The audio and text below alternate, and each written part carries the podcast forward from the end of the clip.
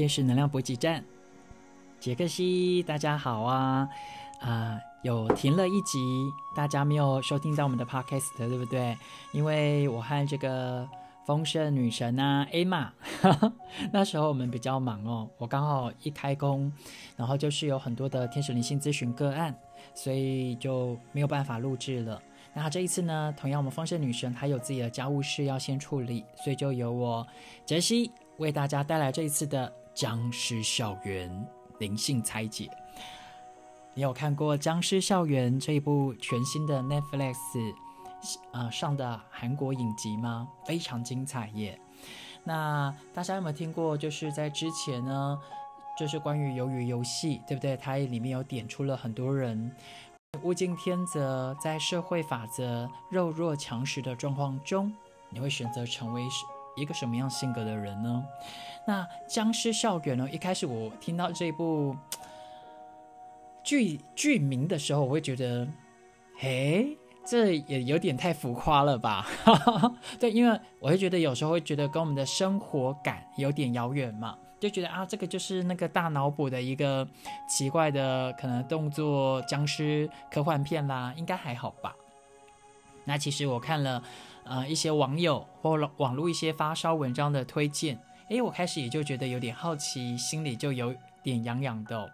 那大家也知道，最近呢，在二零二二新春期间，无论是我们华人地区还是欧美，其实新冠状病毒疫情也不断的还在进化，对不对？比如说现在有新的变种病毒嘛，奥密克戎，那所以呢，在这个状况下，突然发现僵尸校园 好像有另类的疫情，异曲同工之妙哦。那因为现在也是在这个病毒疫情还在不断的变化过程里，所以的确，如果出去玩，我们可能要做好安全措施之外，那如果留在家中追剧好像也不错哦，一时心痒耐不住，我就点了《僵尸校园》，play 键给它按下去，靠腰嘞！从此 这两天我就一直待在电视机前面，就是被吸住了。嗯，那看完之后，我觉得。是还蛮可以带给我不同的程度的醒思诶，不只是你看到这种好像所谓的僵尸片，你会觉得哈这跟生活有什么关系，会有什么醒思？我觉得其实还挺有醒思的哦。那我这里想要从这个啊灵性的角度呢，我会结合这个奇迹课程，就是我理解的一些基督心法，我们来拆解关于僵尸校园这部很夯的。影剧里面关于这个九大可以拆解的点，好不好？嗯，你有看了吗？还是你还没看呢？其实无论嗯有没有看哦，希望借我这样子的这一集 pockets 分享，从中都有一些小小的收获。僵尸校园呢，它是描述在韩国有一所学校，那一开始呢，就是有一些霸凌事件。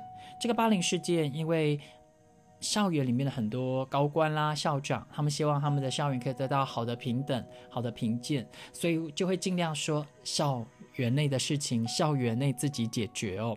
所以任何的这个扭曲的一些行为，都会在那个校内被摸摸头，有没有？就突然被淡化掉了，大事化小，小事被遮掩。你说真的大事化小，小事就没有了？没有，它其实用的是遮掩法。那这种状况下，其实间接的助长更多的暴力。那甚至呢，这个剧情就是发生在一个这个科学老师哦，他的儿子就读在这所学校里面，然后这个高中生呢长期受到霸凌。后来他的爸爸呢，就科学老师，后来受不了，跟校方反映，可是学校为了评鉴，就就是想要把他摸头过去嘛。那后来科学老师就开始。想到了，那不如就是让儿子变得更强，而更强的方法，爸爸就用他的 专长帮他打了一个奇怪的，嗯，病毒吗？或者是一个增加他提升他的自我保护机制的一剂药，结果他儿子就开始不一样了。那这个不一样呢，就是开始变成僵尸。对啊。僵尸，如果我有绝大的反抗能力，攻击的能力，那或许就没有人敢欺负我了吧？嗯，大家有经历过这种好像在一些团体人与人互动上，有可能你的天生条件，我只是无论是你的拥有的外表，或你拥有的这些啊才华。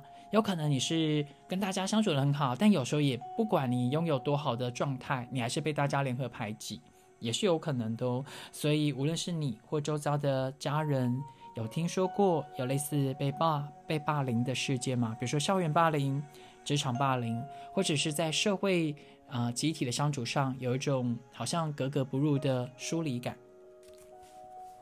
啊，像我自己是杰呃，我杰克西嘛，我小时候其实就经历了校园霸凌啦。那认真如果用第三人称来观察那个世界，我觉得其实十之八九呃是一定会发生的啦。因为我天生的性倾向有没有我的性别气息啊？我是比较小时候是更阴柔喽，就是更中性，所以很多时候就会经历这样的一个校园霸凌事件。那我要谢谢的是，我这呃大概十多年关于这个身心的探索，从一般的追求神通啊啊，这所谓超感知能力，慢慢的内化到成为心灵的觉察，甚至在遇见奇迹课程之后，我开始知道怎么把自己更深的神性恩典和自信一次次校准和爱回来哦。所以我逐渐已经可以疗愈、穿越这样的一个霸凌，这种好像力量被剥夺的感觉哦。可是，对很多的这个一般人呢，可能还走在心灵探索、觉醒的过程里，经历这个霸凌事件，真的会有一种很深的无力感呢。所以在第一个这个九大议题里面，想要跟大家讨论的是关于霸凌。你看哦，身为刚刚这个张氏校园里面的这个爸爸，科学老师，他自己。会觉得他都已经是老师了，居然无法保护他的儿子在校里校园里面被霸凌，这是一个多深的愤怒。在这个愤怒里面，想要复仇又没办法，所以想到就是走这种台面下的报复方法，比如说就是透过打变种病毒，看是不是可以让自己的儿子能力变强哦。其实这个里面都是一种愤怒，它都是一种复仇的意识哦。呃，为什么会想要愤怒和复仇呢？其实跟里面是一种无力感。如果你在呃奇迹课程真快速心法，如果你有跟我学习光的课程或三天天使课程，我里面其实都会拆解。其实跟里面就是一种自我的无价值感，因为你会觉得好像在这个世界上，你尽力无论是反抗、讨好，或者是冷漠，或者是不断的超理智，对不对？萨提尔的。内探索冰霜理论，我们发现其实都没办法在这个世界找到自我价值的一席定位。我们突然就觉得很无力感呢，那种无力感最终就会成为一种失望啊。比如说像这个剧中设定哦，这个老师的儿子已经变成僵尸之后，快要变成僵尸了啦，他还有一点点意识，然后他突然跟他爸爸说，其实他好像也不想报复了，然后觉得。就干脆死一死就算了。所以，当你拿到所谓的奇怪的暗黑超能力，你会想要去毁灭别人，还是说你直接自暴自弃了呢？其实，无论是毁灭别人，还是毁灭自己，它都是一种深度的绝望。嗯，所以当这种自我价值被剥夺的时候，我们就会容易变成一种很悲伤的负向循环哦，就是伤害别人，伤害自己。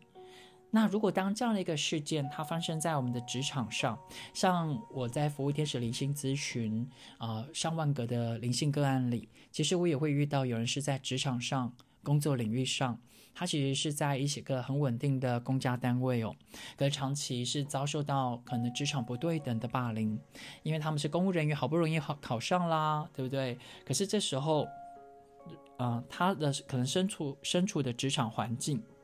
有他们原来的弊端，所以他们在那个状况下，有时候也会一种深深的无力感、价值被剥夺感。如果当我们遇到这样的情况的时候，该怎么办呢？嗯，我待会把每一个九大议题都点出来之后，我就针对九大议题做一一的拆解，就是那种解答方法，我们可以怎么样把自己变，就是升华起来，不要变成僵尸，我们变成爱的浴火凤凰。大家觉得呢？好不好？所以第一个议题是，当校园霸凌、职场霸凌发生在我们周遭的时候，它其实是会让我们有种自我价值被剥夺感，然后我们会产生一种很深的悲伤、无力感或愤怒。那可能就会伤害别人自己喽。嗯，就会产生这种状态。比如说这个科学老师啦，想要守护他儿子，他就想要去报复这个世界嘛。但他一开始他其实是有忍住的，所以他后来其实想说，那就至少把他儿子，呃，或相关的感染者把他先隔离起来哦。可是最终谁知道事情还是一发不可收拾，不断的感染蔓延出去了呢？所以我们来讨论到第二个议题哦，关于感染。和蔓延啊，比如说最近啊，其实也是大家很生活感、很既视感。既视感就是，哎，好像真的你，我们也正遭遇这样的一个情况，哎，比如说新冠状病毒。我知道在新冠状病毒期间，有些人可能真的是自己或家人真的不像呃不小心遇上这样的考验，但有些人是还没有遇到嘛，对不对？我们当然希望都不要遇到。可是当这种病毒，我们第一个假设，我们是中奖的那个人哦。比如说，我们感染病毒，啊，我不知道你们会选择积极面对，还是消极的逃避呢？什么意思？我在近期看这个一些新闻事件啊，发现大家不是最近进出商店啊大楼，同样扫这个手机十连制，对不对？后来有一些网友就说，他发现他扫了十连制，结果后来真的有跟这个确诊者。有这个足迹重叠，后来被政府通知，他必须要去采取这个居啊，就是隔离政策。就他发现，当他诚实面对的时候，他付出很多代价耶。比如说他自己要去找防疫旅馆，然后然后可能隔离这个数十呃十几天下来，将这样花到台币可能三四万块以上。可是呢？这个各方面公家机关和公务人员，他说，如果你没有真正的阳性确诊，也不会有多的额外补助。那这三四万就是他自己吸收了嘛？他就觉得，那他这么老实面对，可是却承担到这么多额外的代价，那他就会觉得，那是不是应该学一些，就是比较偷，嗯，就是投机取巧的人，干脆他就是也假装不知道，他就不要去扫十连制呢？所以。当我们在可能跟病毒擦身而过的时候，或或甚至甚至我们就已经摄入在其间，我们就已经是感染病毒的时候，你会选择遮掩你的真实状况，去保护自己，但其实就是有可能会带来更大的感染风险，去影响别人，还是你愿意付出代价，然后就好像壮烈壮烈成人，可是别人。就会觉得你是应该应该当好人啊，你就是应该怎么面对啊？可是当你付出这些代价的时候，别人也都不闻不问，变成一种很冷漠的状态，那你就会觉得你的爱给出去，你都替别人着想，可是你就会下意识会觉得，可是你却好像也没有被关心问候，没有被别人的爱触碰，你就觉得圈圈叉叉的，有没有？那我干嘛这么的用心替别人着想？会不会这个时候你突然就？啊，我们选择了一个比较阴暗的想法，那我干嘛管别人死活呢？会不会我们也变得这么现实哦？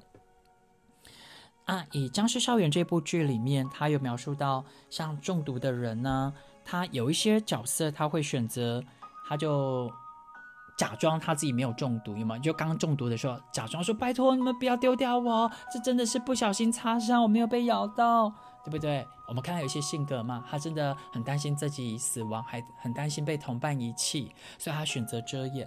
那也有看到一些在剧中有一些角色，他是选择勇敢面对，就是对啦，我中奖了啦，没关系，我就会，呃，他就说了一些告话嘛，然后他就挺身而出，反而他自己离开那个环境，想办法去守护他想要守护的人哦。所以我觉得在这个事件里。人性真的是在经历这样子的一个危机处理中，会面临很大的考验呢。像我们自己，对不对？像我刚刚提到的，如果我们真的去不断的到每个地方都很乖乖的做十连制，可是当我们疑似跟确诊者足迹重叠的时候，会被框列。那从中无论付出的时间、没办法上班和额外金钱代价，你愿意为了守护别人、守护这个世界，你愿意挺身而出，付出这些代价吗？还是你就隐秘你的行踪呢？那这里在中毒的这个第二个议题里，我们要讨论一个所谓的还没有中毒人、还没有中毒的人旁观者。比如说，呃，在《僵尸校园》这部片里面，我们看到还没有中毒人，就是还没有被感染僵尸病毒人，他有没有几个状况啊？他一发现中间呃周遭有感染者，他就立即撇开关系，他中毒了，赶快把他赶出去，他以后就是会坏掉了，有没有？就马上翻脸不认人，六亲不认。但我们也看到，在里面有一些人，他带着这个人性拉扯，他让他的朋友呃感染僵尸病毒，但他就会还是很不舍。然后甚至很想要守护这个即将快要变成僵尸的家人或朋友，那在这里面就会很多的拉扯。但我们知道，很多这些呃呃感性的拉扯过程里面，有可能反而会增更增加自己或还健康的人的风险。比如说，他一直跟他的感染同学啊，生离死别，抱来抱去啊。如果真的瞬间变僵尸咬了他，然后他也变成感染者，然后又把这个病毒不断扩大，那这样子的一个所谓爱的温柔的感性。它是适当的吗？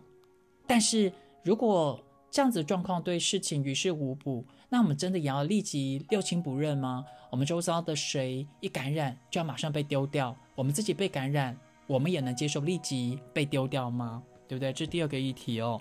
在呃，无论是新冠状病毒还是僵尸病毒的感染前后，我们各自心回路转，心境转折，从中。我觉得也可以有一些回应奇迹课程基督心法的猜解，待会再跟大家做总整理分享。那第三个，在这个剧情之中也提出了这个权威霸凌的状态。权威霸凌哦，什么叫权威霸凌呢？其实有一种权威霸凌，它是象征的是贫富差距。嗯，贫富差距它象征也是一种权力的拥有。掌握程度，比如说啊，相对我们呃的金钱资源掌握程度比较少的朋友，有可能在这样子一个状况里，你会觉得哇，好像没办法拥有更多资源呢，对不对？大家在这个现在的人类集体意识也都会知道，钱象征某种程度的自由和选择嘛。你有钱就可以任性啊，所以如果相对我们的金钱资源比较少。相对就是拥有比较少的权威，那我们就会常常也会遭受到一些不平等的对待哟。在这个权威霸凌这件事情里，比如说在呃这个僵尸校园里，他也。演的蛮真实的，比如说在僵尸病毒爆发前，原来他们的校园里面就有这样的一个贫富差距状态。比如说有钱人的小孩跟这个三级贫户的小孩，那有钱人小孩他就会觉得三级贫户小孩好像都全身衣服都有霉味、臭臭的，有没有？那甚至他来自的这个啊居住地方都觉得比较脏乱，所以下意识他的分别心。他就会去排挤别人，他就觉得啊，你这是来自不干净的地方的啊，你没资格跟我住在一起啊，我觉得你天生都有一个奇怪的臭味啊，那他就会变成是一种很自扫门前雪、自我中心的状态哟，甚至他会以他以他自己知道的一些知见去评断别人，什么意思？你这样就是不对的行为啊，你就应该去怎么样啊？就是他就会用他的自我主观去抨击。可能没有像他拥有这么多钱和资源的人，他以为大家都应该要吃肉，有没有？就是，啊，就是食何不食肉糜，有没有？就很像这个中国历史故事上，这个皇帝跟一般的平民百姓说：“啊，你生活怎么过那么辛苦，怎么不一起来烤肉呢？”大家就想就翻白眼，你是不知民间疾苦吗？对不对？所以，当我们过度在活在自我的。这个世界的时候，其实我们是少了一些同理心和连结感，我们就其实会漠视别人的痛苦哦，那就会变成是一种比较奇怪的正义纠察队友。比如说在僵尸校园里面，就有一个这样的一个女学生角色，所以她就是排挤来自来自于贫户的同学，她甚至呢就是动不动都是针锋相对，那她。常常讲的也没有错，然后嘴巴很伶牙俐齿，可是他却里面失去了一种温暖和慈悲和同理心，他就会变成是一种正义纠察队，甚至是正义魔人了，就是过度偏执，你们呃过度的去执着在什么叫做标准不标准，它里面却失去了人性啊人之中的爱情和同理，那这个也是可以探索的部分呢，会吗？当你在各方面都有很多资源的时候，你就会问：那为什么那些呃会中新冠状病毒疫情的人，他为什么还要不好好待在家？他为什么到处乱跑啊？他为什么不去好好筛检呢？但不知道大家有没有听过一些报道哦？其实这些人他是没有选择啊，他之所以要出去不断进行啊人与人的互动，是因为他必须去上班呢。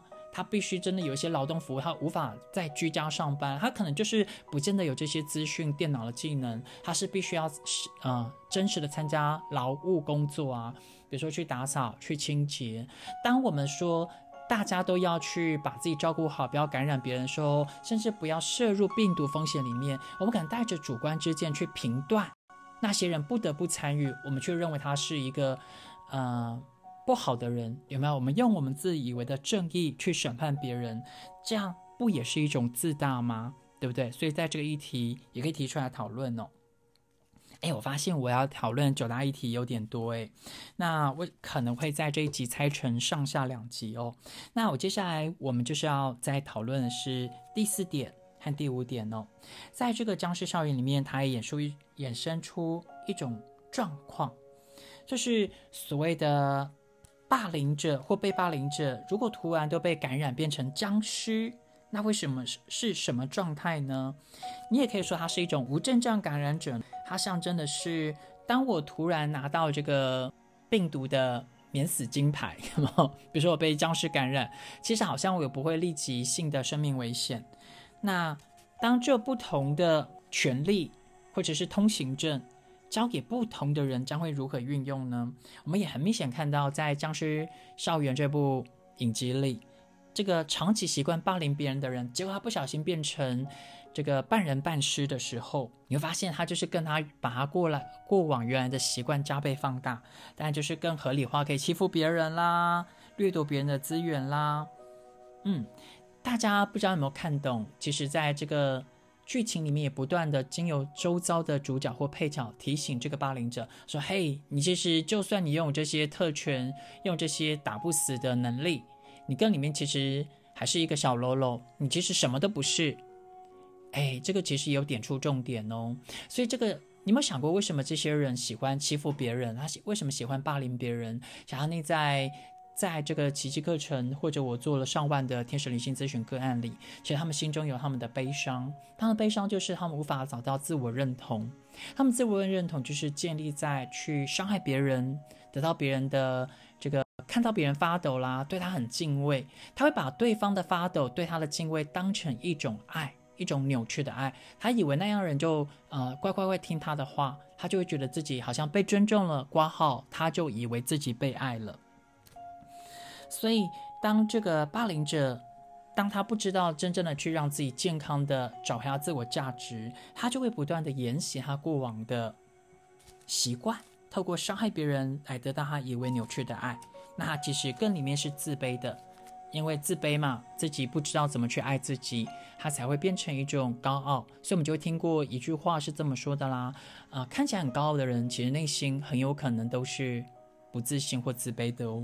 所以在这个状况里，霸凌者拿到僵尸病毒的通行证，他当然就会不断的放大他的自卑，放大他伤害别人的状况。那被霸凌的人呢，在这个僵尸校园里面，我觉得也很有趣的一个设定哦，就是当霸被霸凌的人其中一个人，他也得到了免死金牌通行证，是他被僵尸化之后，结果变成半人半尸，他没有全然的死掉，诶，结果他反而好像也运用这个能力，发挥他原来潜意识之中啊想要反扑的一些状态，反扑什么呢？就他想要复仇啊。啊，比如说，其中有一个女孩哟，她曾经在校园霸凌事件里，她被性暴力对待。性暴力就是有男同学故意就是为了伤害她，就是拍摄她的就是裸半伤裸上半身的影片嘛，然后说哈哈，你就是一个荡妇啦，我要把你的照片啊影片散播到整个网络上。那其实这个女生她就是被霸凌的，她是被威胁的。那她其实这样的一个愤怒长期累积在他心里，她当然就是会觉得，啊，为什么别人不尊重他，要夺走他的自由，好像他的价值被别人剥夺了，所以他就会想要去找那些剥夺他自由的人麻烦，你可以说是报复。所以当他拿到僵尸免死金牌通行证，他也会想要以牙还牙。嗯，但以牙还牙是最好的解决方法吗？全天下的人。都死光了，被火烧掉了。